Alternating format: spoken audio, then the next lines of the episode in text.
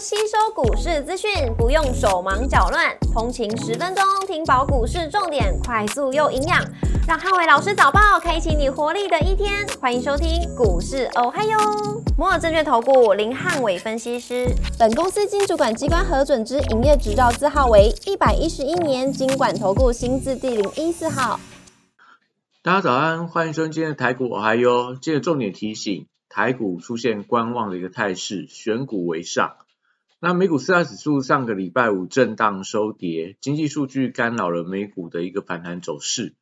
美股上礼拜五由道琼指数下跌零点九个百分点领跌四大指数，当中雪佛龙下跌三点一九个百分点，跟沃尔玛下跌二点三三个百分点领跌道琼成分股。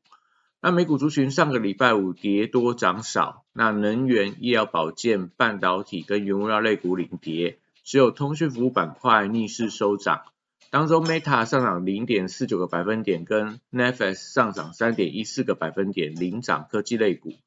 狼树下跌三点二四个百分点，跟超微下跌二点六七个百分点领跌半导体类股。那特斯拉上涨三点二三个百分点，跟里来下跌二点九个百分点，分别领领涨跟领跌大型股。上礼拜五公布十一月份美国的 PPI 数据优于市场预期，所以市场解读整个通膨将具备比较大的一个粘着度，所以会使得整个联准会维持高利率一段时间，那让整个美股开低震荡收跌。那这个礼拜美国会公布 CPI 跟呃，联准会利率决策，那礼拜五还有这个事务的结算，所以整个美股也是一样，观望气氛浓厚，那都在等待整个数据之后市场的一个表态方向。股市红绿灯今天亮出黄灯，那美元回稳，那美债利率出现反弹，所以观望的态势选股为上。台指盘后盘下跌五十二点，做收，跌幅来到零点三五个百分点。那台阶 ADR 则是呃小跌了零点一四个百分点。礼拜一大盘指数的观察重点有三：第一个，台股的月线保卫战跟量能的变化；第二个，传产股轮动的一个族群；第三个，电子股中这个中小型股接棒的一个力道。那礼拜一台股回测月线的支撑，会出现震荡的格局。这个礼拜是超级央行周，所以整个观望的气氛相对比较浓厚。那上个半周，因为呃重要数据还有这个利率决策即将公布，所以应该是以量缩整理居多。那今天如果盘中的呃预估量能低于一千八百亿的话，那可能指数表现空间不大。那大多数以这个个股表现为主。那货柜三雄礼拜一先看跌升反弹，SCFI 的运价指数连续二十五周下跌，但是跌幅明显在收敛当中。将说中国在解封的政策有加速的一个现象，有利整个运价回稳，连带整个货柜三雄会出现一些补涨的力道。那 B D I 指数上个礼拜五高档震荡，那整个航运股还是以这个货柜股的人气当做观察指标。如果今天整个航运股的一个成交比重能够慢慢来到八个百分点以上的话，那当然我就觉得对于散装航运的股票可能会有一些连带的作用。那国际原料报价上个礼拜五多数下跌，能源的一个价格反弹，但基本金金属的价格反而出现回档，所以船厂报价股礼拜会有一些回档的压力，特别可能是在钢铁啊、电气电缆这些，可能呃礼拜一的走势会稍微比较弱势一点。那在礼拜一绿能股部分，我认为还是有一些表现的空间，因为上个礼拜太阳能的股票连续两天的上涨。所以相关的绿能族群，不管是在风力发电，或者说在储能的股票，应该都还是会有一些资金卡位的一个现象。那生技股部分，还是以医美跟保健食品股最近的走势是比较偏向强势的轮动。那中国加速解封政策，加上说今天是这个双十二的一个购物节，所以双十二题材带动底下，对于医美跟一些医疗保健食品的股票，我认为都还有表现的一个空间。那新药股还是以跌升反弹视之，短线上国际股市出现震荡，所以整个避险的资金有机会回流到生计的族群。那汽车零组件股票最近还是震荡居多，那特斯拉股价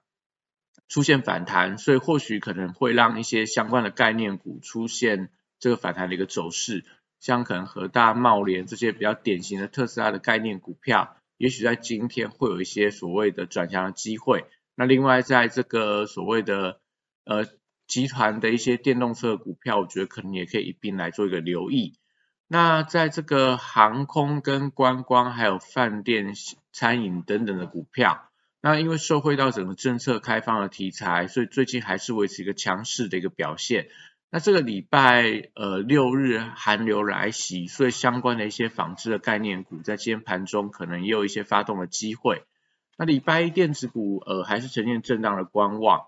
美股的科技股最近在高档，其实相对走势比较疲弱，所以大型的电子股跟高价股礼拜一观望的机会相对比较多。那当然上礼拜强弹的是细粒、信华这些，可能今天也许就会有一些震荡的情况。那台积电十一月份的营收再创历史新高，所以半导体族群可能还是有一呃机会出现一个反弹的情况。那当然指标股来看，今天台积电它的一个。呃，主要的一个表现，但在大盘量缩环境底下，可能留意一下台积电不可以呃一档股票独自往上走强，那又会出现像上礼拜五的情况一样，容易出现垃圾盘的格局。那安控股部分上礼拜五出现涨多的回档，所以不管是在这个精锐啊、深锐啊、天越电、奇友等等，那这个族群我觉得都以五日线的一个支撑的防守力道为主要的观察指标。如果五日线跌破三天没有办法站上的话，可能这个族群它的呃这个转弱的时间会延的比较长。